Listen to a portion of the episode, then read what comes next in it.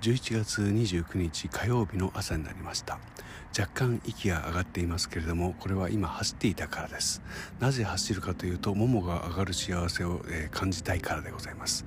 えー、そんな朝ですけれどもえ、ー、とまあ何でしょうね。なかなか疲れが抜けないってこういうことなんだなっていうのを今実感しているところです、え昨日月曜日ですね。まあちょっと忙しめではあったんですけども、え夕方ぐらいからこう後頭部の頭痛と眠気にずっと襲われながらお仕事をしました、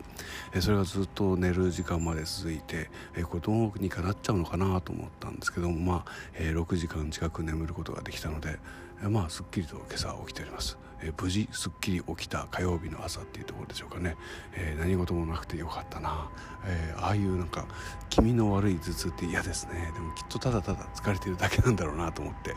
これが